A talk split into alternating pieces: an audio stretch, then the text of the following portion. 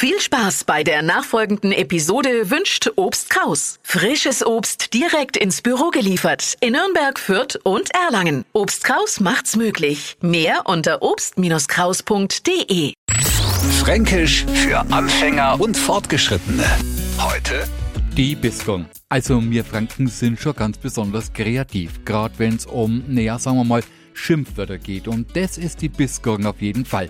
So viel vorweg, aber in dem Wort Bisgurken ein Gurken steckt, ist das keine, die im Knoblauchsland wächst oder im Gemüseregal im Supermarkt liegt. Und schmecken tut's auch nicht im Gegenteil.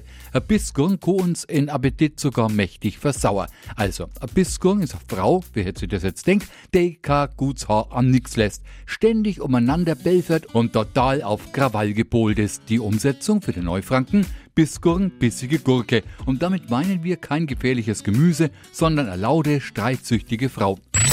Fränkisch für Anfänger und Fortgeschrittene. Morgen früh eine neue Ausgabe. Und alle Folgen als Podcast auf radiof.de.